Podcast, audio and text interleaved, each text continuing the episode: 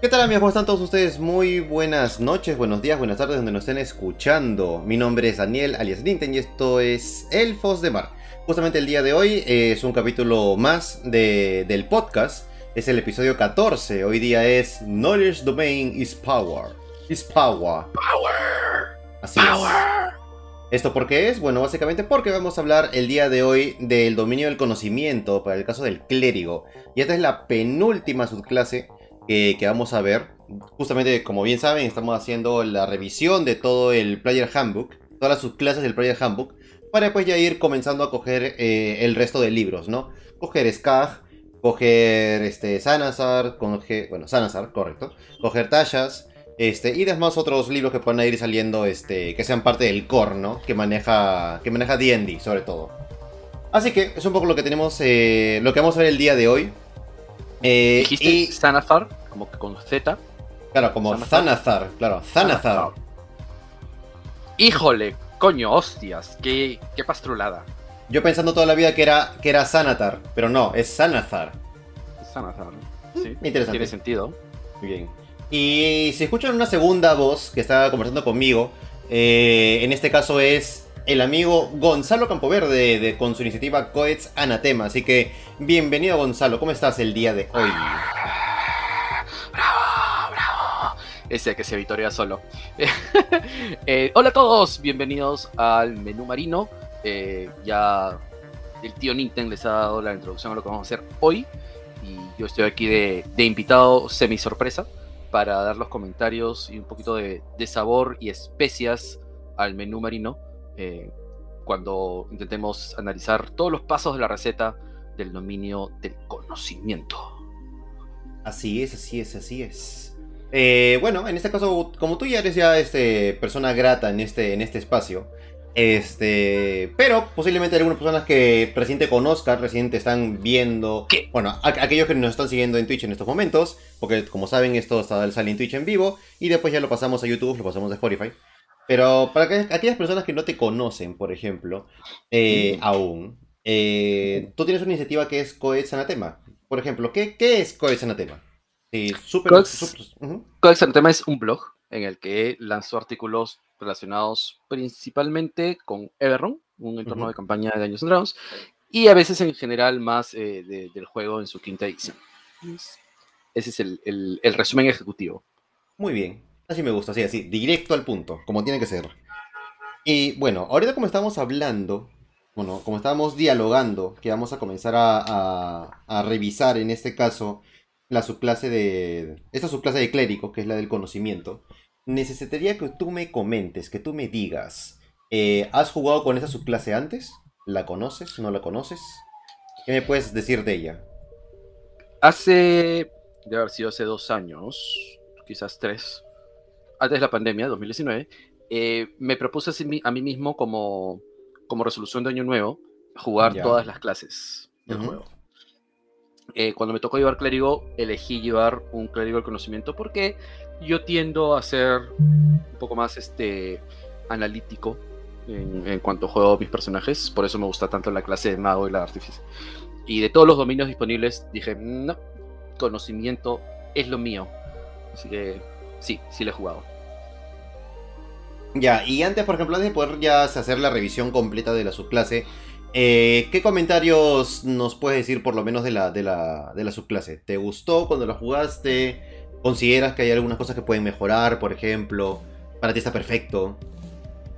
El tema con los dominios de clérigo, que no tienen que ver con la vida o con la protección, es que quizás por la dinámica de tu grupo se espere de ti cosas que no, eh, no van con tu ethos. ¿no? Este, tú eres un clérigo del conocimiento, pero todo el mundo espera que cures y cures y cures y cures. Y eres una máquina Hilomatic de dos centavos, ¿no? Ellos meten una monedita y tú, ¡plic! Te curó. Este, cuando en realidad el clérigo del conocimiento debería. na- Nadie está diciendo que no cures, ¿no? Pero la gente no debería mirar en ti la imposición de manos, sino la imposición de conocimiento. Este, si lo transas bien con tu party, eh, yo, yo jugaba mi clérigo conocimiento más como un mago que como un clérigo, ¿no? Es, es más, no llevaba armadura, por ejemplo. Él, él- dentro de su pensamiento, el hecho de adorar al dios del conocimiento lo había imbuido con poderes mágicos, este, y él no se veía a sí mismo como un clérigo, sino como un aprendiz de, de- de magia. Ya. Mmm, interesante. Es un concepto interesante porque, sí, pues, o sea, yo voy mucho también de la mano con lo que mencionas, ¿no? O sea, mucha gente dice como que, no, sí, en este equipo falta un clérigo. Entonces siempre se lo van a tirar al tema del healer, o sea, es como siempre healer. Pero no, o sea, el clérigo puede ser otras cosas, o sea, por ejemplo, no, súper rápido. Yo en mi caso, cuando utilizo clérigo, yo no lo llevo tanto al tema del healer, sino más al tema del control, por ejemplo. O sea, el tema del control, el tema de, de los posibles buff, por ejemplo, que, que pone tu, tu equipo. Pero no tanto de que, de que todos mis hechizos, por ejemplo, sean de full heal. Como que, oye, ¿sabes qué? Usa Healing Word. Oye, ¿sabes qué? Usa Cure Wounds. Oye, ¿sabes qué? Usa este, of Vitality. Creo que, es una, creo que es una herencia que tenemos de tercera edición, porque todos los clérigos tenían la habilidad de, o sea, tú preparabas tus hechizos, pero eh, la- hay una habilidad de la clase clérigo que te permitía cambiar esa preparación por un hechizo de curación del nivel respectivo. Entonces, no importa lo que hayas preparado, en el momento que lo necesites, tú podías curar a alguien. Y como que eso setea y acostumbra al jugador a que el clérigo siempre sea capaz de curar. A la larga, el clérigo en quinta edición siempre es capaz de curar porque tiene acceso a todos sus hechizos, siempre. Eh, el tema está en prepararlo para tenerlo a, su disponibilidad, ¿no? Claro. Sí, sí, totalmente de acuerdo con eso. Y por ejemplo, ahorita ya yendo directamente a lo que es el, en este caso la, la subclase del dominio del conocimiento. Eh, yo veo que hay varias cosas interesantes que se pueden tener de acá. Ahí tú vas a podernos dar capaz mucho más información acerca de- de- del tema. Pero, por ejemplo, ¿no? Eh, ganas cosas interesantes, por ejemplo, a nivel... Bueno, como todos los dominios de clérigo, eh, tú vas ganando, digamos... eh, bueno, tienes spells adicionales a tu lista en algunos casos y en otros casos es como que tú, son, son tuyos. Es propio de tu dominio, ya está. Que en este caso tú ganas dos spells, eh, bueno, al parecer, sí, pues, cada, cada dos niveles, desde el nivel 1 hasta el nivel 9. Después tienes algunas habilidades a nivel 1, a nivel 2, a nivel 6, en el 8 y en el 17, ¿no? Que finalmente es el, el último. Pero ahorita yendo enteramente al nivel 1, por ejemplo, tú cuando inicias con este clérigo de- del conocimiento, tú ganas dos cosas. Uno, eh, a nivel de hechizos, a nivel de conjuros, tú aprendes lo que es identificar y orden imperiosa. y a nivel de lo que son habilidades, así, corre, asumo yo que sí, habrá que leerlo después. Y a nivel de bendiciones, de, bueno, a nivel de, de habilidades, en este caso, de, de features, como que decirlo, eh, a nivel 1 tú ganas lo que se llama bendiciones del conocimiento. Y cito, Ajá. eh, a nivel 1 aprendes dos idiomas de tu elección. También ganas competencia con dos habilidades a elegir de entre las siguientes. Conocimiento arcano, arcana, eh, historia, naturaleza o religión. Tu Las bonificador... cuatro que se vinculan a, a cierto orden de conocimiento, claro. Correcto. Dice, ¿no? Tu bonificador por competencia se duplica para cualquier prueba de característica que, haya- que hayas, no, que hagas utilizando, cual- que hagas utilizando cualquiera de las dos habilidades escogidas. Vaya, o sea, es- tienes un expertise prácticamente. Sí, pues, ¿no? Es un expertise y este lo que resulta súper útil es que sea en nivel 1 cuando los checks son más difíciles porque tus modificadores no son tan altos. Claro. Este, y eso hace pues que si seas el que proporciona el dato correcto ah, en el momento pues de que, de que el programa concurso te ofrezca pues un millón de dólares y, y no tengas a quien llamar por teléfono. ¿no? Es verdad, es verdad, es verdad, es verdad. Y por ejemplo, eh, a nivel de lo que es esta, esta habilidad, como tú dices, ¿no? O sea, es interesante porque justamente te da esa- esas herramientas este, a muy temprana. No, iba a decir a muy temprana edad. Sí, pero no, no, o sea, a, a niveles muy bajos. A muy Eh, temprana experiencia. Ah, sí, a muy temprana experiencia, mejor, mejor dicho. Eh, para que puedas elegir justamente esto, ¿no? O sea, yo siento que está muy bien, creo yo. Creo que va. Creo, o sea, creo que es este, una de las habilidades bandera, que al menos yo, por lo que estoy leyendo, que tiene en este caso el de conocimiento, ¿no? Que justamente es enfocado enteramente a esas cuatro. Que es conocimiento arcano, el de historia, naturaleza y religión. Por ejemplo. Yo lo veo, yo lo veo muy bien ahí. te- hace, te, te- te da la herramienta para justamente ser el ratón de biblioteca, ¿no? Ujú, Eh, va a llegar un momento en el que, claro, tu puntaje de inteligencia no es el más alto. Normalmente todas las clases menos el mago la dampean. Eh, pero ese, ese duplicar duplicaje hace que escales y sepas tanto de arcana como el mago. Ujú. Y sepas mucho más de religión que cualquier otra persona. ¿no? Entonces, no eres el clérigo que sabe su dogma. Eres el clérigo que sabe de paporreta todos los capítulos y versículos de los libros divinos de, de su dios. Correcto. Y eso lo hace bastante interesante porque con eso puedes jugar un montón de cosas, ¿no? O sea, si efectivamente a nivel, digamos, combate no lo vas a. no va a servir mucho. Pero a nivel, por ejemplo, ya de rol, o sea, ya de niveles sociales, por ejemplo, investigación, te sirve un montón. O sea, es una, es una muy buena ayuda. Sin mencionar que esas cuatro áreas, bueno, solo vas a coger dos, ¿no? Claro. pero son las que, bueno, en mi caso, cuando he sido DM, eh, las que pides que los jugadores realicen cuando quieren una clave para resolver un acertijo Claro. o, o para saber exactamente a dónde dirigir sus investigaciones. Claro, o sea, yo creo que con eso funciona demasiado bien. Creo que, o sea, creo que es un gran aporte, no solamente para el mismo personaje, sino para su equipo, creo yo. Trabaja muy bien.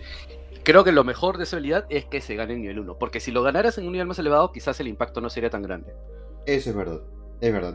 Y respecto, por ejemplo, a los hechizos, que, ¿cómo los ves?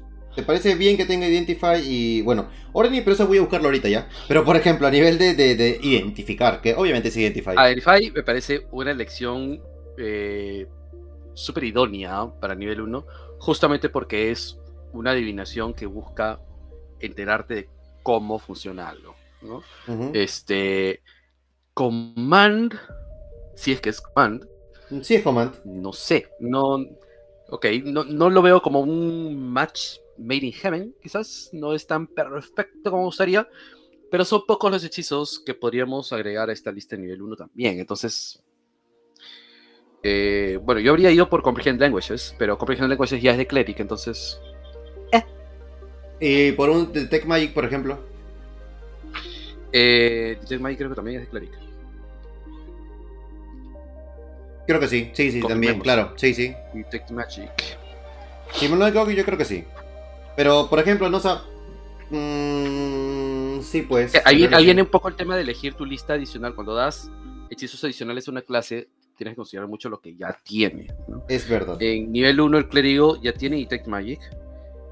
Pero acabo de confirmar que no tiene Comprehend Languages, que creo que sería un mucho mejor match para el clérigo de conocimiento. Es verdad, yo creo que eso le puede seguir bastante. O sea, también lo que estaba pensando, o sea, cuando tú tienes lo que son los conjuros del dominio. Entonces, por ejemplo, leyendo rápidamente, dice que cada dominio tiene su propia lista de conjuros, llamados conjuros del dominio, que conseguirás cuando alcances un nivel de clérigo indicado en la descripción. Ya, tal cual, como hemos dicho ahorita, ¿no? Pero, por ejemplo, el tema es de que, bueno, dice que siempre están, que están considerados como preparados. Eh, no cuenta O sea, pero igual, podrías poner Tech Magic. O sea, a pesar de que sea un spell ya de clérigo, Igual, igual se lo podrías poner y digamos que ya lo tienes como siempre preparado y ya no tienes que prepararlo. O sea, si es que siempre vas a saberlo. Ya está, entonces. Pero el beneficio es menor porque ya forma parte de tu lista. ¿Me entiendes? mm, claro, por ese lado sí, pues. En cambio, si, si no solo te lo doy como siempre operado, sino como un, un hechizo que normalmente no tienes acceso, el beneficio es mucho mejor. Correcto. De hecho, me acabas de dar una buena idea a la hora que hemos notado este pequeño detalle. Creo que voy a hacer el house rule en mis campañas ahora en adelante, que el conocimiento, el dominio de conocimiento te proporcione comprehend languages en lugar de command. Claro, que, que, que sería interesante, pero. O sea, sería interesante igual porque este, es una de dos, ¿no? O sea, o bien, digamos, manejas los dos idiomas adicionales que ya te da el, el nivel 1. Y aparte, si es que hay algo que sí o sí ya no, no sepas y nadie pueda saber, ok, voy a gastar mi, mi Exacto. lenguajes y ya está. No. Porque soy un trome del conocimiento. Claro, porque te aseguras. Bien, bien, bien, bien, bien, me parece bien. Veamos. Sin mencionar que los dos idiomas adicionales, quizás, o sea, ya, siempre serán útiles. claro. Pero el nivel 1, eh, tú no sabes exactamente qué se va a enfrentar el resto de la campaña. Entonces, elegir idiomas adicionales es un riesgo elevado porque te los vas a quedar por el resto de tus 20 niveles. Eso es verdad. A menos que lo transes con tu DM. Oye, este, ¿nos vamos a ir a buscar dragoncitos? ¿Nos vamos a ir a buscar demonios? ¿O quizás nos estamos enterrando en el Underdark? ¿Qué Claro. tienes planeado para nivel 5 en adelante? Claro. Porque mira, ya. Ahora que tú dices eso, por ejemplo, me has hecho acordar. eh, yo he estado viendo unas. O sea, a ver. Yo me estaba capacitando para poder masterear este Tumba de la Aniquilación. Lo cual ahorita ya se, se volvió como un tema frustrado porque ya no lo voy a hacer. por diferentes motivos.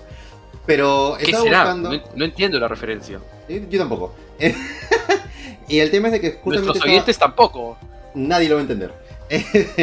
Entonces, yo estaba buscando el interno, estaba buscando ahí videos y demás, y justamente había uno que mencionaba el tema de la sesión cero. Entonces, yo nunca he sido partícipe, nunca he sido muy amante de hacer sesiones cero. Ya, pero me puse a buscar, me puse a leer porque siempre es bueno leer un poquito. Y por ejemplo, la sesión cero te puede servir mucho para eso. Obviamente, no vas a el DM no te va a decir, oye, por si acaso vamos a hacer tal cosa y tú vas a hacer tal cosa como para que tú de frente haya, este, no sé, pues, seas super meta y comiences a, crear un personaje super meta. Pero al menos te da una cierta idea de dónde se va a orientar el, la aventura, la campaña. O por ejemplo, cuáles son las cosas que más... O sea, qué va a ser lo más recurrente ahí. Pues si dices, no, lo más, o sea, va a haber un mínimo de combate y lo más recurrente va a ser este, no sé, pues temas sociales. Ok, entonces, ¿para qué te armarías un personaje full combate, por ejemplo? Pues no. Por ejemplo. Igual es disfrutable. Yo la sesión cero, bueno, he dejado de usarla tan seguido como antes. no, es un concepto nuevo. Y yo le solía decir la sesión de la sala del peligro. Claro. Este. Danger Room tipo X-Men. Claro. Este, Vamos a probar para que ustedes mismos congenien como personajes, ¿no? Yo le, yo le he vivido ya. Eh, y en las épocas en las que no dependíamos tanto del software, era muy práctico compartir los libros y todo el mundo construir los personajes al mismo tiempo para que mismos se van contando las historias y el DM ya se va formulando cómo unirlos como grupo. Eh, ahora, hace un par de años quizás ya, eh, ya no hago sesión cero, lo que hago es intentar traer más tráfico a mi página, así lugar este, pero les planteo un artículo introductorio, ¿no? Eh, de qué, cuál es el tema central de la campaña, no necesariamente las aventuras de las que está compuesta, claro. Eh, sino su objetivo final para que ellos mismos, en vez de darme el trabajo yo de, implementar sus trasfondos, hago que ellos creen sus trasfondos para que encajen en la historia general de la campaña. Los detalles ya recaen en mí, obviamente, pero si te digo que la campaña es sobre unos libros misteriosos que te están dando un mensaje para que alguien inventó un proceso de apoteosis, no tiene mucho sentido que quieras buscar venganza porque alguien mató a tus padres. por ejemplo, la claro. va por otro lado. A menos que tú creas que uno de los libros tenga la respuesta sobre quién mató a tus padres, lo cual es un poco rebuscado, ¿no? Claro, pero eso está perfecto. Mira, por ejemplo, o sea, ahora, ahora por lo que has mencionado, yo pienso al menos que voy a intentar, o sea, voy a leer un poquito más, voy, a buscar un poquito más información para llevarlo un poquito también por ese lado, ¿no? Porque por lo que he estado viendo es más conveniente, porque sí, o sea, finalmente también te ayuda para los mismos jugadores. O sea, los jugadores pueden llegar con una idea y finalmente la aventura es cualquier otra cosa que ellos tenían pensado. Entonces como que pucha, el personaje no sirve tanto, o pucha, no, no, no, no, no, no me divierto tanto. Entonces creo que sería bueno hacer eso. O sea, yo nunca, yo nunca lo he hecho, pero nunca está, no, nunca está de más probar, pues, ¿no? A ver qué tal. Así que después de ese pequeño corte nos fue un poco por la, por la tangente. Publicitario. Así es. Volviendo. Eh, a nivel 2, como bien sabes, nosotros ganamos Channel Divinity. Eh, y en este caso el Channel Divinity, que acá lo llaman canalizar divinidad, se llama conocimiento de las eras. Y cito, a partir del nivel 2 puedes utilizar tu canalizar divinidad para acceder a un repositorio divino de conocimientos como acción, escoge una habilidad o herramienta y durante 10 minutos poseerás competencia en ella. Súper holístico, súper imaginativo. Eh, también muy práctico para nivel 2, porque va a convertir un check, date un bono de más 3, más 2, más 3. Eh, obviamente no es algo que te vaya a resultar útil en combate, definitivamente, pero es un claro conocimiento. Entonces, este, quizás el check que vas a hacer dependiendo de ese conocimiento, de esa herramienta, es lo que te va a ayudar en combate. Es verdad, porque mira, ahora que lo pienso, o sea, es. O sea, lo, chévere de, ese canalizar este. De, ese Channel Divinity es justamente el tema de que pues, pues, es, es multiuso. O sea, por ejemplo, por esa cosa de la vida, ¿no? Este. Tú quieres desarmar alguna trampa, quieres abrir alguna puerta, algún candado, algún cofre, lo que sea. Y, este, y están las herramientas, pero puede hacer caso, o que nadie sepa usarlas, o que la persona que sepa usarlas, este, no sé, mm, en ese momento estuvo muy estresado y no supo manejarlo bien, tú podrías intentarlo, por ejemplo, ¿no? Podrías asegurarte por ese lado. O sea, el hecho, por ejemplo, de capaz tranquilizar a algún animal, en el caso que tú no, no, dices como que, mm, voy a pedirle a mi, a mi deidad que me ayude a hacer esta, esta actividad.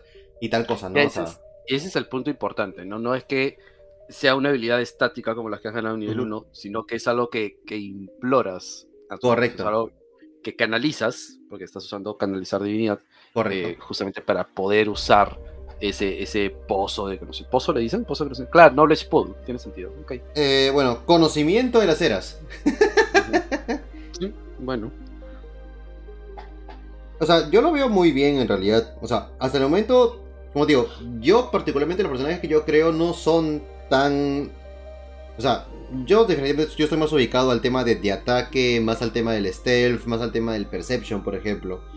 Este, pero por lo que veo, o sea, es muy útil en realidad. O sea, ahorita a nivel 2 eres un clérigo demasiado útil para muchas cosas, muchas, muchas cosas. O sea, te, te aleja bastante el Mira. hecho de que, ah, tú eres el, el healer de grupo, nada más, ya. Mira, no, pues. rápidamente, si quieres maximizar un rol de conocimiento, fíjate que y la- en tu nivel 1 ya, ya tienes el proficiency y le duplicas tu puntaje.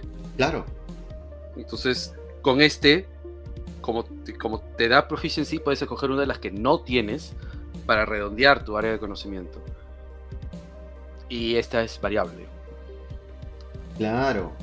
O sea, es- y es- eso, eso está muy, muy bien para mí. O sea, para mí, sinceramente, nivel 2 está perfecto, creo yo. Eh, Súper versátil porque además no se centra solo en las cuatro de conocimiento que, que te abren las opciones en nivel 1. Esta es sobre cualquiera. Es verdad. Oye, necesitamos vencer a ese maldito un juego de ajedrez. Dragon Chess. Un momento. Le voy a decir a mi Dios que me diga cómo jugar Dragon Chess. Claro. Te Operador. I know Dragon Chess. Es verdad, o sea, digo, es que puedes utilizarlo de tantas maneras y te puede salvar la vida también de, tan, de, de- de diferentes formas. O sea, está muy bien, sinceramente, o sea, está muy, muy, muy chévere esa parte ahí. De verdad, no- nunca había leído el dominio del conocimiento. Ahorita, gracias a... Ah, eso, claro, es, se, viene- se pone sabroso en nivel 6. eso es lo que me imagino. Pero antes de nivel 6, tenemos que pasar por el nivel 3 y nivel 5. ¿Por qué? Porque la lista de Ah, conjuros, ajá, va aumentando. Entonces, por ejemplo, ya a nivel 3, que es interesante porque, por ejemplo, él gana cosas a nivel 1, a nivel 2, a nivel 3. Y a nivel 3 lo que gana es eh, dos hechizos. Uno que es augurio y el otro es sugestión. Sugestión. Sugestión. Así que, por ejemplo, de esos dos, ¿qué opinas? gestión. Augurio es un match perfecto para un conocimiento. Estás buscando un sí o un no o un quizás. Ya. Su gestión va con la línea de command, ¿no? Mm, no sé, no sé. No, no me gusta el flavor. Sí me parece súper útil. Su gestión es definitivamente súper spell. Pero nuevamente vamos con eso, ¿no? No, no recoge el tema del conocimiento tanto como debiera. Y es muy interesante, ¿no? Pero, por ejemplo, eso también me, hace, me nace la pregunta, o sea, ¿por qué? O sea, ¿cuál, cuál habrá sido el, digamos, este, la idea en su momento para crear esa subclase y darle esos hechizos? O sea, que por un tema de... de, de- por el tema de la mente, capaz, eh, no creo. Por el tema del control, mm, un Es que poco raro. como que lo expande un poco y no de una manera muy explicada, porque Claro. seguramente no tenemos un, un flavor text que nos diga por qué esos dos hechizos están ahí. Eso es verdad. Miren, Y- en nivel 2, sí Invisibility me parece un mejor fit que conocimiento. Cualquier adivinación, cualquier adivinación va a ir mejor ahí que, que un hechizo de enchantment. Quizás Invisibility es un poco exagerado, pero mira, pues no, o sea, eh. Eh, Detect Thoughts, detectar pensamientos y ya no sé qué más. pero esos dos me parecen mucho mejor fit a conocimiento que, Claro. Y por ejemplo, Sí, un, este. un, un, este, fin familiar, por ejemplo. O muy alejado.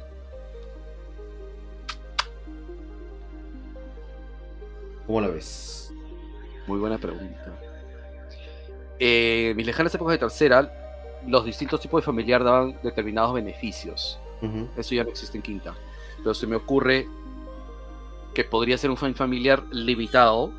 No, no cualquier familiar, sino uno que tenga esa imagen, pues, la lechuza, ¿no? Es una imagen de sabiduría, de, Claro. de, astucia, slash astucia llevada por intelecto e ingenio, no por, no por agilidad. Este, pero había muy nicho también, ¿no? Y no sé, Fine Familiar creo que está bien como solo Wizard y chao. Sí, bueno, por serlo así, tienes razón, tienes razón, tienes razón. Eh, bueno, entonces tenemos ahí augurio y tenemos sugestión. Mira, estoy comparando un poco la lista de los hechizos por nivel. Ya. Y me estoy yendo con el Wizard. Eh, y encontré este. ¿Cuál era? Se me fue. Ah, Locate Object. Pero no me oh. acuerdo si Locate Object está en la lista de Cleric. Ah, bueno, eso habría que revisarlo. Igual ahí mientras lo va chequeando, eh, después ahí. Ah, sí está, sí, sí, es de Cleric. Ah, ya, pues, Entonces, me quedo con mi primera mi primer comentario: Sin Visibility y. Eh, ¿Qué más dije? Y el Detect Off. Y el Detect Thoughts. Mucho mejor fit para temas de conocimiento o, de querer ganar conocimiento que sugerirle a alguien cierto camino de acción. Claro, ok, válido, válido, válido. Y por ejemplo, lo que es nivel 5, el que es hablar con los muertos eh, y el hechizo indetectable. non-detection. Ya, non-detection también es un stretch.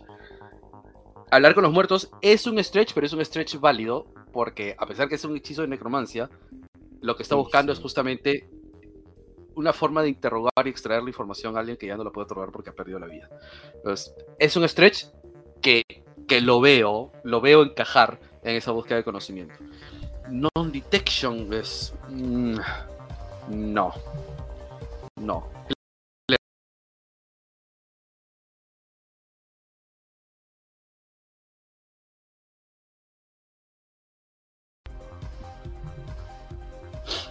qué, raro. O sea, sí. Ay, ay. Mira, a ver, vamos a seguir viendo, vamos a seguir viendo, viendo y revisando. En este caso, por ejemplo, o sea, pero, por ejemplo, haciendo una pausa antes de pasar ya al, nivel 6. Eh, ¿Cómo ves exactamente el caso de, por ejemplo, en este caso, los hechizos de nivel 1, nivel 3, nivel 5? Hasta el momento, ¿lo ves que va bien? O, o, de, los, o digamos, de los 6, hay 3 que tú dices como que... Eh, ¿Sí o no? Claro. Hasta, el momento justamente es uno de cada uno. Cada uno por nivel tiene uno que es un buen, que encaja muy bien en el tema del clérigo y otro como que se escapa y resulta ser un stretch muy, muy alejado. Igual es raro porque eso no sucede con el resto de. Bueno, al menos con el clérigo, por ejemplo, en el capítulo anterior que lo vimos con, con, Mauricio, al cual también le mando un saludo. Eh, por ejemplo, el, el, del dominio de la. No, con él vimos el de. El de la luz. Este no lo sentí así tan, tan como que, ah, mira, este sí, este no, este sí, este no. ahí a todos los vi este, con buen uso, salvo, ponte, de, que son de esos 10, uno, pues ya, ya dos que están medio raros. Pero en este caso sí, pues no, está como que... Eh... Es que la ventaja ahí de, la lista de hechizos del dominio de luz es que con, agregar fuego, porque el fuego da luz, tu lista pues se amplía enormemente. Creo que Fireball está en la lista de, de Light Domain. Sí, claro. Y si te pones a pensar un poquito, no tiene mucho sentido, porque el Firewall, o sea, me imagino que hace un fulgor de luz en su momento, pero no, es el dominio de la, luz está vinculada a la energía del sol, la energía, pues, eh, no sé, ya, me estoy yendo por, por, por la 467 rama, rama. Yo no creo que la lista de hechizos de luz sea un muy buen fit a menos que sea pues más un dominio de fuego que de luz. Claro. Ok. Ok, ok, ok. Sí, pues en realidad sí, o sea, siendo una comparativa, mm, le puedes dar mucho más usos, está, está mucho... Sin, mencionar que darle acceso a Firewall Cleric, yo creo que sí es una muy mala jugada, pero bueno. A ver, hagamos un pequeño paréntesis antes de pasar al, al nivel 6. ¿Por qué lo consideras una mala jugada darle un Firewall a un Cleric? Porque el cleric tiene hechizos de daño y área que tienen un mejor concepto divino, como Flame Strike. Ya. es semejante, en el caso de que es un cilindro, el área, el margen de daño, pero Fireball es un hechizo muy eficiente en cuanto al daño. Eso es un área que estamos llevando al Sorcerer, al Warlock y al Wizard. Entonces, es como que una de las cosas de la balanza, por ejemplo, es la efectividad del daño y las ilusiones son como que dejemos esto en el área de la magia arcana. La curación eh, y, y, las bendiciones lo dejamos en el rubro de la magia divina. La distinción entre magia arcana y divina no existe en quinta edición, pero la magia a la que tienen acceso los personajes sigue, ¿no? Entonces, en ese sentido, yo creo que hay ciertos hechizos, por sus características de eficacia en esos rubros, que deberían mantenerse en ciertas clases. Y creo que Fireball es uno de esos hechizos. Magic Missile es otro de esos hechizos. Magic Missile no debería estar en la lista del bardo, del artífice o, del clérigo. Claro, o sea, porque por ejemplo, un, este, un amigo este, llamado Garu, él recuerdo que mencionaba, ¿no? Este, Fireball es como castear, eh, es como castearle a alguien un sol en la cara. Harta luz. Bueno, eh, es un stretch, como dije. Yo no creo que el Fireball. Si estás buscando iluminar un área, no se te ocurriría castear Fireball. ¿No es cierto? Sí, pues. Mm, pues no, no, no, no. Es verdad, es verdad. Es true, es lo haces para quemar cosas alrededor de un. Entonces, este. Nuevamente, ¿no? Si, es, si estamos hablando del dominio de la luz y el fuego, perfecto. El dominio del sol, si quieres, porque el sol es luz y fuego ok. Pero en este caso, dominio de luz tiene más que ver con ver las cosas, descubrir las cosas, ahuyentar las sombras, eh, positividad, comunidad, no sé, no con fuego destructivo como lo es el Firewall y muchos de los hechizos que están en la lista del clérigo de la luz. Ok, válido, válido, válido. Muy bien. Entonces, ahora sí, pasamos al nivel 6, y ahí va lo que tú me decías que estás, estabas emocionado. Tú que estás emocionado, así que vamos, voy a leerlo puntualmente y de manera muy pausada. Dice, eh, canalizar divinidad, leer pensamientos. A partir del nivel 6 puedes utilizar tu canalizar divinidad para leer los pensamientos de una criatura. Puedes aprovecharte de tu acceso a la mente de la criatura para darle órdenes. Como acción, elige a una criatura que puedas ver a 60 pies o menos de ti Dicho objetivo deberá ser una tirada de salvación de sabiduría. Si tienes éxito, bueno, si tiene éxito, no podrás volver a utilizar este rasgo sobre él hasta que termines un descanso largo. Si falla, eh, serás capaz de leer sus pensamientos superficiales, los dominantes en este momento, que pueden reflejar sus emociones actuales y en qué está pensando ahora mismo, claro. Siempre que se encuentre a 60 pies o menos de ti. Este efecto dura un minuto. Durante este periodo de tiempo puedes usar tu acción para dar por concluido el efecto y lanzar el conjuro Sugestión, sin gastar un espacio de conjuro, o sea, sin gastar un slot. Eh, el objetivo fallará automáticamente su tira de salvación contra este conjuro. Ahora, esta habilidad encaja mucho más con la lista de hechizos que nos han venido dando de Command hasta Suggestion son cosas que están vinculadas a meterte en la mente de alguien y ordenar. En lo particular, la habilidad me parece muy genial, poderosa como pocas, eh, pero justamente falla en el tema de absorber el tema de conocimiento.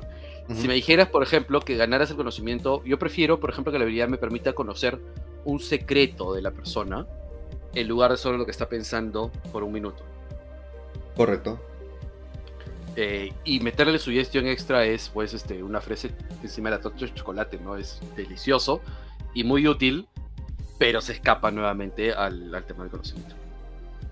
Mmm, interesante. Porque básicamente ese, ese uso, o sea, obviamente, ¿no? Casi casi todos los usos de acá van a ser off combat, o sea, no, no, no, no tiene sentido por ese lado. Pero, por ejemplo, ¿qué tipo de usos? esta habilidad la puedes usar en combate, porque toma una acción. Ah, no, claro. O sea, obviamente puedes utilizarla en combate, totalmente de acuerdo con eso. Pero por ejemplo, o sea, ya lleva mi pregunta. Eh, ¿En qué situaciones, por ejemplo, tú utilizarías este, este, este Channel Divinity, por ejemplo? O sea, ¿En qué situaciones?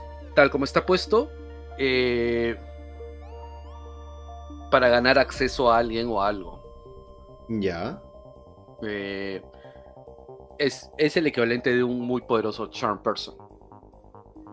Te metes en la persona de alguien, si falla su saving throw, e inmediatamente piensas, sabes cómo se siente para lo que por lo menos te debería dar ventaja en la interacción con esa persona. Este, y luego, si en caso no lograras convencerlo de la manera social, le metes simplemente la orden en la cabeza. Señor guardia, quiero, necesito ver al rey. ¿Quién es usted, señor? Un momento. Mm, te voy a leer la mente. Ya sé que estás pensando en tu hija, que está en su primer día de colegio. Yo- ¿Qué es lo que... es- ex- con todo el estrés que tengo, señor guardia, tengo que ver al rey. No importa que mi hija me haya dejado ir al colegio. Ah, mi hija también. Creas una conexión. Y si Correcto. por casualidad aún se resiste con los chequeos, mira, ¿sabes qué? Sugestión, déjame pasar. Claro. Interesante.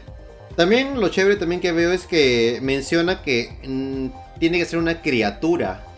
Entonces puede ser cualquier criatura, ya está. O sea, no tiene que ser, por ejemplo, un humanoide, como, hay algunos hechizos, ¿no? Claro, no, no, tiene, no tiene esa limitación que tienen los hechizos que están vinculados a person, ¿no? No tiene que ser un humanoide. Sea, y eso te abre también un, todo, un, todo un sinfín de, de posibilidades, pues, ¿no? Puedes hacerlo con, Ahora, el, con el voz de tu Lo que voz, realmente, en, en ese rubro, lo que realmente hace muy poderosa esta, esta habilidad es que tampoco está restringida por el puntaje de inteligencia como normalmente este tipo de habilidades está. Claro. Pero ahí también va... podría ser simplemente un mindless creature. Y Claro. podrías.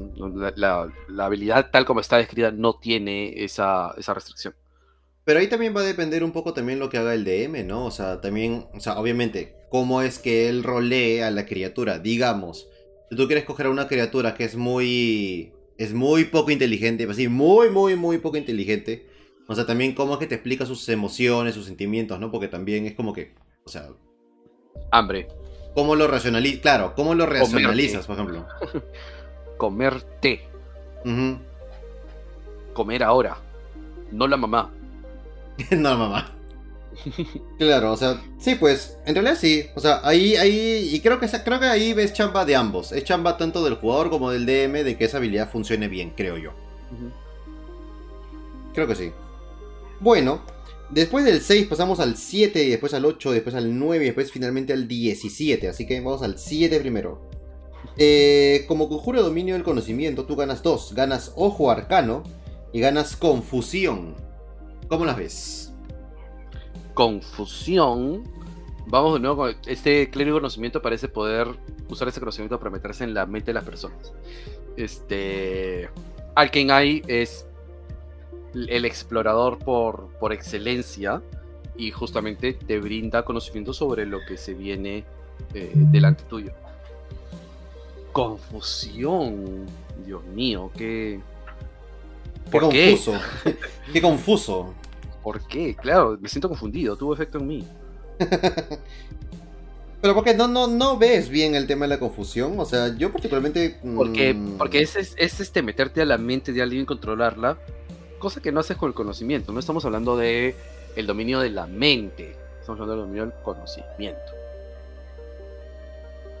Bueno, creo que hasta el momento, ya hasta nivel 7, creo que ya nos estamos dando cuenta que más o menos hacia eso están enfocando el conocimiento, ¿no? Al, Claro. Justamente, ¿no? Pero al poder de la mente y, el, ¿Debieran? y el- al poder al poder no solamente de la mente a nivel de conocimiento, sino también el poder de controlar mentes, por ejemplo. Así es. Manja, mira tú. Que tampoco no es, no es un mal hechizo, ¿eh? es un hechizo en nivel 4. Eh, concentración en un minuto. Puedes darle a N criaturas que estén en un radio. No, bueno, no, es- no estamos diciendo que sea bueno o malo, estamos diciendo Ujú. que tan buen fit para el dominio del conocimiento es, Claro. que es lo que no me convence. Bueno. Es lo que hay, señor, es lo que hay. Es lo que hay. Pero finalmente, en nivel 9, sí, los dos encajan. Pero antes creo que tenemos que ver la habilidad de nivel 8. Correcto, que en este caso es lanzamiento potente. A partir de nivel 8 puedes añadir tu modificador por sabiduría al daño que causas con cualquier truco de clérigo. Es una habilidad recurrente en varios clérigos. Son, son varios los dominios que te ofrecen Potent Spellcasting. Mm, es una de las pocas habilidades que está directamente vinculada a combate, porque obviamente es aumentar al daño. Eh, y obviamente hace que tus cantrips rompan pues la barrera de la utilidad, ¿no? sobre todo si tienes un cantrip que haga daño, que normalmente eh, uno tiene.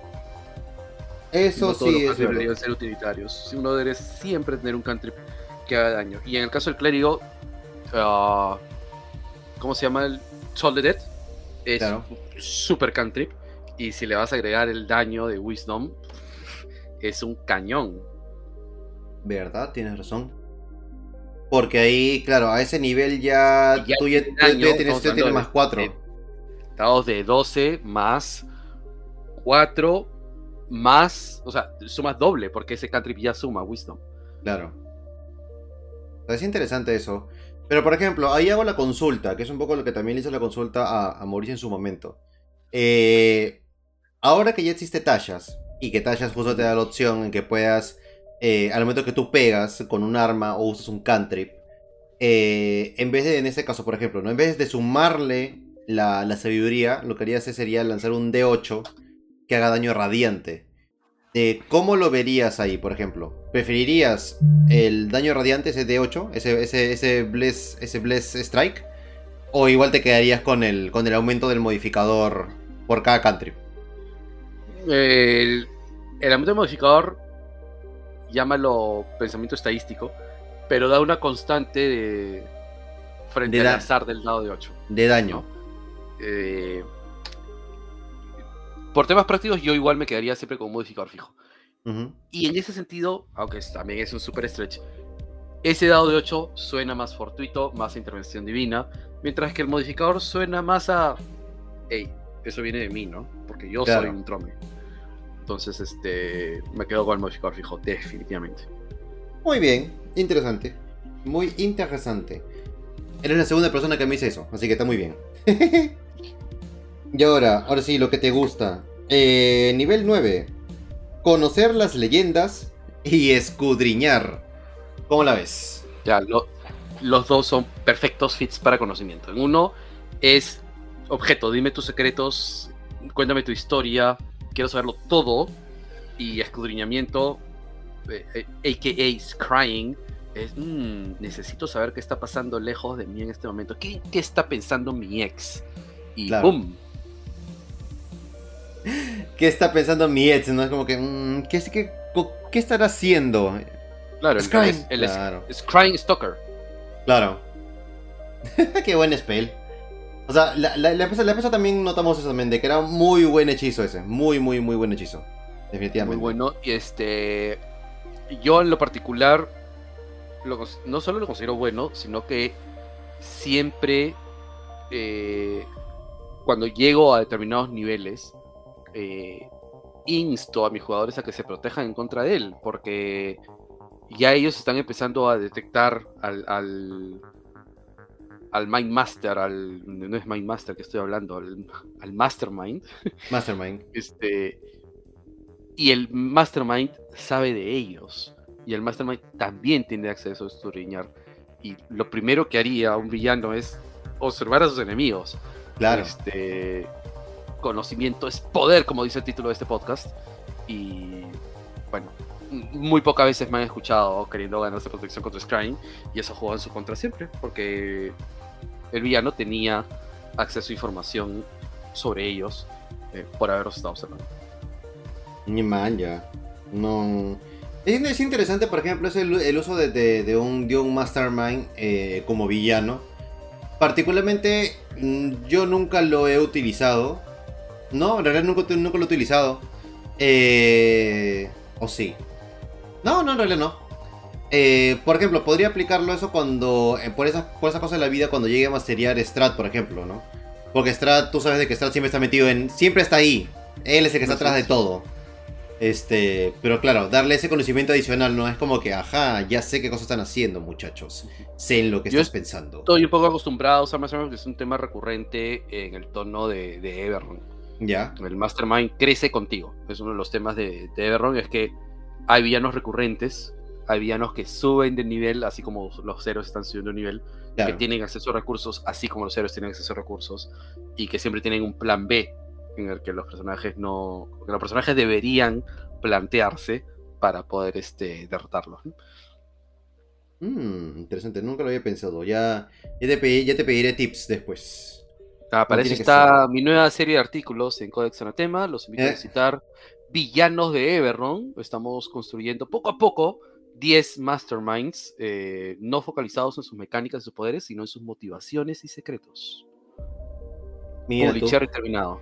Obviamente, sí, este, ha sido es un sol y publicidad ya, una hora de propiciar. Dios mío. Y ahora, después de pasar por el nivel 9, hacemos un recontra hasta, el 17. Fast and Furious. Así es. Visiones del pasado. Y lo voy a leer porque acá es, hay bastante texto en realidad.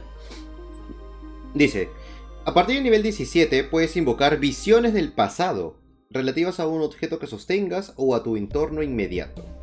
Tras pasar al menos un minuto sumido en la meditación y la oración, podrás entrever una imagen sombría y onírica de eventos recientes.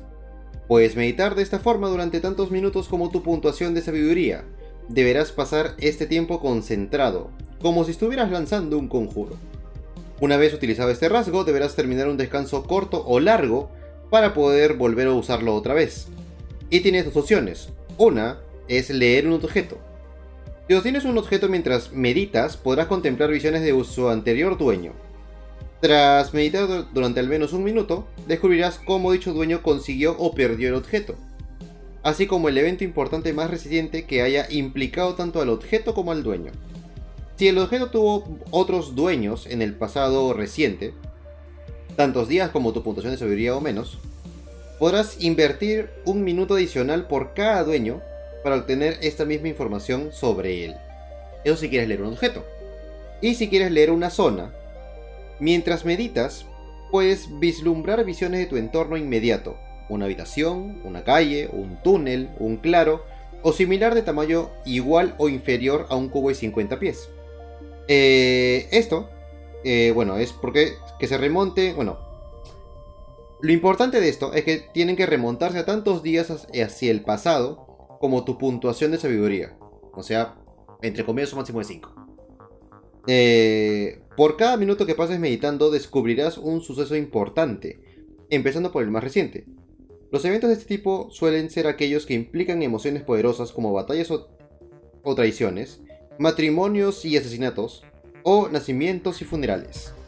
Con todo, también puede tratarse de sucesos más mundanos que, por la razón de que sea, son relevantes para tus circunstancias actuales. O sea, en conclusión, puedes leer un objeto y saber de su dueño, o posibles dueños, dependiendo del caso, o saber lo que sucedió en alguna zona en específico en los días anteriores, pues, ¿no? Hmm.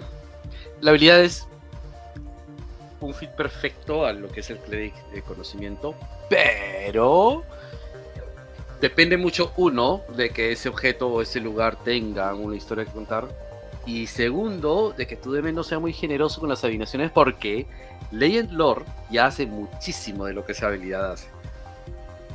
Ok. Y Legend Lore lo ah. puedes aplicar a objetos, lugares, eh, personas, y, no la tienes que tener en tu mano. Solo tienes que pensar. Entonces, ah. Lord me parece mucho. Ahora, Lord no te da la imagen de lo que ha pasado, al contrario, te da una, una frase, un texto que a veces puede estar como que encubierto en una rima misteriosa. Pero nuevamente, eso depende de lo que el DM te quiera revelar con Legend Lord. Legend Lord es un spell que justamente fue creado, o que creo yo que fue creado, para servir de, de reiniciador de campaña, ¿no? O sea, en el momento que, oye, no sabemos qué hacer, no sé, pero tenemos acceso a esto, vamos a hacer un Legend Lord. Y lo que normalmente se hace es que se, en la respuesta del spell esté la clave de lo que se tiene que hacer a continuación. Que es más o menos lo que está buscando hacer Visiones del Pasado. El problema es que Visiones del Pasado es una habilidad que ganas en nivel 17. En nivel 17 ganas acceso a hechizos de nivel 9. Estamos comparando esta habilidad con las adivinaciones más poderosas que puedan haber, que, pueden hacer muchísimo más que lo que hace esta habilidad. Claro, y en mi caso, otra cosa que he notado que no sé si tú pensarás igual, pero yo considero también de que los días, eh, o en este caso los días o los dueños, bueno, sí, imagínate los días, que los días tengan que ser tanto como tu puntuación de sabiduría, o sea, ahí estamos hablando de qué? De tu puntuación como valor, ¿no? Entonces podría ser 20 días como máximo, entiendo. Porque no habla del modificador. O sea, claro, no, es, no es, modificador. Es puntaje, es puntaje. O sea, podría ser, digamos, o sea... 20. A esas 20. alturas debería ser 20. Claro. O sea, 20 días. ¿Pero no lo consideras muy poco? ¿20 días? No es que es, bueno, sí, en el sentido de, de, del efecto 20 días. Pero nuevamente eso va a depender un poco del DM, porque concentrarte 20 minutos te debería dar 20 eventos diferentes. Claro. Este, no creo que un DM haya planeado 20 eventos diferentes en un objeto o un lugar. Uh -huh. Tres ya es un montón. El más relevante es el que va a mover tu campaña. Entonces, la habilidad la han hecho, la, la han amplificado para que resulte poderosa. Oh, son 20, 20, pero es innecesariamente poderosa. O sea, ¿qué DM va a tener 20 eventos históricos relacionados a un lugar que sean relevantes para la campaña? Yo te puedo inventar 20 eventos, pero ve tú a ver qué tan útil es tanta información Claro. Sin que resulte, al contrario, negativo tener 20 eventos. Uy, ¿cuál es el importante? Eso, justamente, claro. O sea, ¿a cuál, hablando... a, ¿a cuál, le da relevancia finalmente? Y nuevamente estamos hablando de una habilidad que ganas en el IC7, que es el mismo nivel en el que ganas, no sé, Wish, claro. Foresight. Eh, Foresight, Dios mío. Este. No sé. No, no, no veo que se compare adecuadamente. Ahora, también puede venir por un tema de equilibrio. Acordémonos que el clérigo, como base, tiene Divine Intervention. Entonces, este, en nivel 17, esta habilidad. Ring, Dios, eh, ¿me puedes dar el dato que necesito sobre este objeto? Gracias. Claro. y, y, va a tener el mismo efecto para el juego. Mm. Sin necesidad de estarte concentrando durante tantos minutos, ¿no? Claro. Bueno, sí, pues. Y sería un, un evento perfectamente válido, ¿no? No, Mm. Eso está muy es interesante. Buena, uh -huh. Pero no justifica su nivel. Estamos hablando de la misma clase que en nivel 10, nivel 9, te está dando Ley and Lore. 8 claro. niveles atrás te, te, dio algo que te va a dar más o menos acceso a la información que necesitas. Claro. Mm.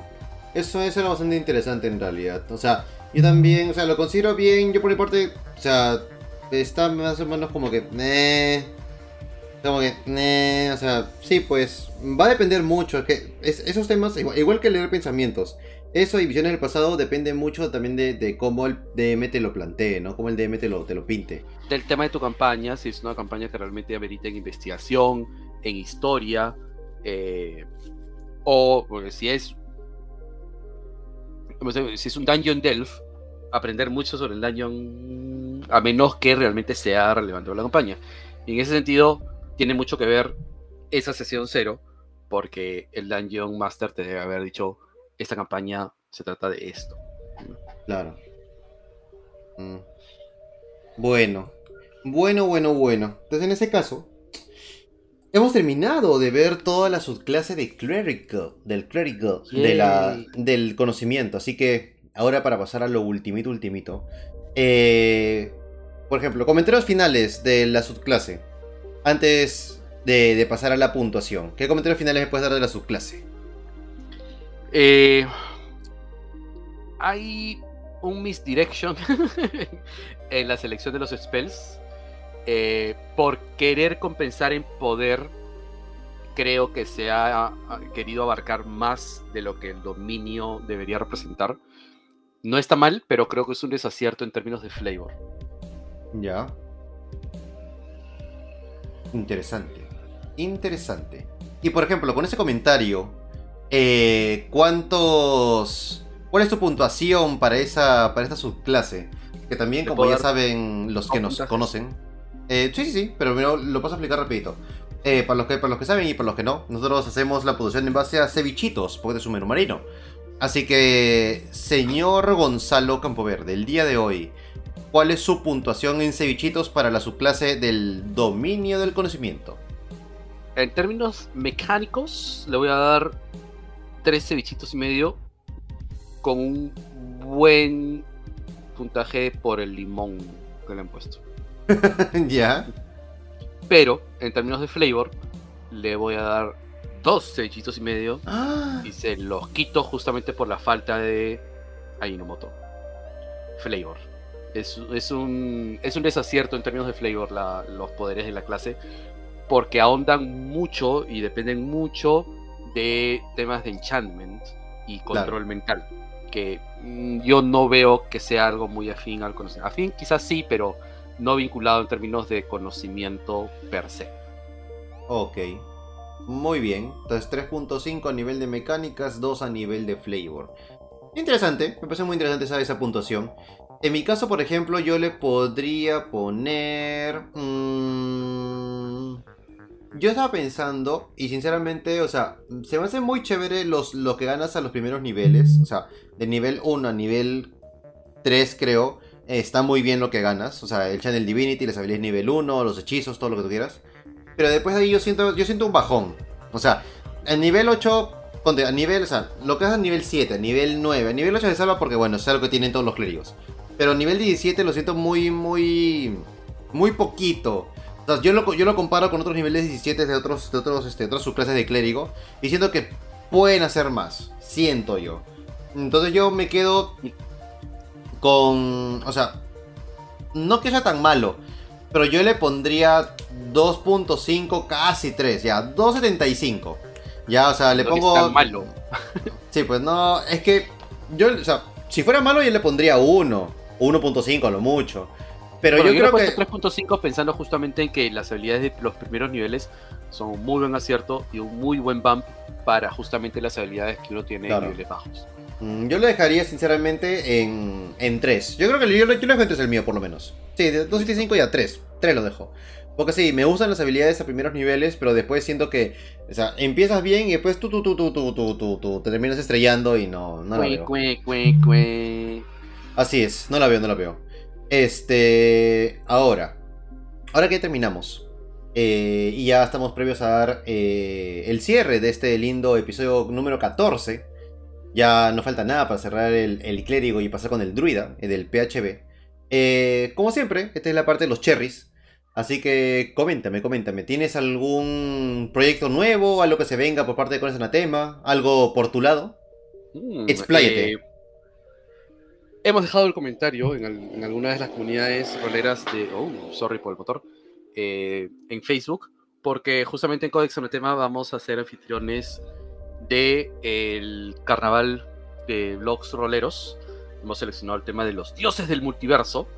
Y al mismo tiempo vamos a participar del reto bloguero de la A Z. Eso significa que durante abril en Codex Anatema van a encontrar un total de 26 artículos dedicados a los dioses, yendo en orden alfabético desde la A hasta la Z. Vamos a comentar un poco el ethos, el mitos de cada dios, su dogma, y para cada uno vamos a crear un elemento mecánico que puedan usar en Dungeons Dragons. Puede ser un objeto mágico, un dominio, un hechizo, un fit.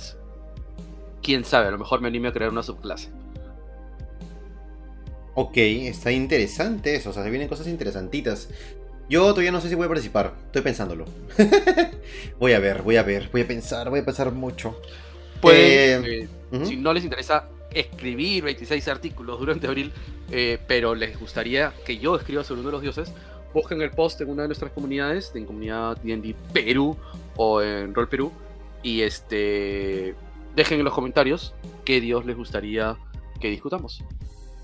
Ok, me parece bueno, me parece bueno, así que todo el mundo tiene que ir corriendo rapidísimo a la comunidad D&D Perú en Facebook, sobre todo, porque está en Facebook. Eh, y ahora mi respectivo Cherry, que es sencillo, es muy rapidito. Eh, bueno, más que nada comentarles que el día viernes, viernes 4 de marzo, eh, a las 6 de la tarde vamos a estar haciendo lo que es el, el evento, primera edición de Bio por el Rol 2022. Así que vamos a hacerlo muy muy bonito. Hay varias iniciativas este, que están ahí trabajando con nosotros. En total somos nueve iniciativas, siendo esta este, la que está, digamos, mm, la que hace la anfitriona, en este caso por este año. Así que hay cosas muy interesantes. Va a ser una transmisión ininterrumpida por Twitch, justamente por el Twitch de Elfos de Mar, de las 6 de la tarde hasta las 12 de la noche. Así que se van a tocar varios temas que estoy seguro que les van a gustar. Y se vienen posiblemente jueguitos, se vienen posiblemente cosas interesantes que, los puede llevar a que se puedan ganar algo al final del evento. Así que estén a las redes, que por ahí vamos a estar eh, comunicándolo. Y también al momento del evento también vamos a estarlo informando. Eso y que al día siguiente, sábado, 5 a las 7 de la noche, tenemos eh, el capítulo 12 de la campaña de D&D Avernus Racing, que es justamente la novena temporada de la Liga de Aventureros de D&D. Y jugamos lo que es quinta edición, en el cual mi amigo Gonzalo está jugando como, con, como Iliana Boss. Eh, personaje ya, así es, personaje nivel 12 ya. Este, y ya falta poco porque son solamente 20 capítulos. Así que nada, eso sería todo por mi lado. Eh, no sé, ¿quieres mandar algún saludo o algo, algo más? Unos, Saludos palabras. a todos los que nos están escuchando. Muy bien, así me gusta. El cariño, el amor a la gente. Así que, nada, pues amigos. A, todos los fans de Coqui. Eh, obviamente, verdad. Sigan a. Sigan a, al coquinejo. Sigan al coquinejo, por favor. Coquinejo. El es arroba el coquinejo en Instagram, por favor. Arroba el coquinejo en Instagram. Así que nada más amigos, sería todo por el día de hoy. Muchas gracias a las personas que pudieron ver el, en vivo, el en vivo en vivo, en vivo y en directo. Y nos pusieron también sus comentarios. Se les agradece bastante por, eh, eh, interactuar con nosotros. Y ya nos estamos viendo en un próximo capítulo de Menú Marino. Así que muchas gracias a todos. Cuídense amigos. Chau chau.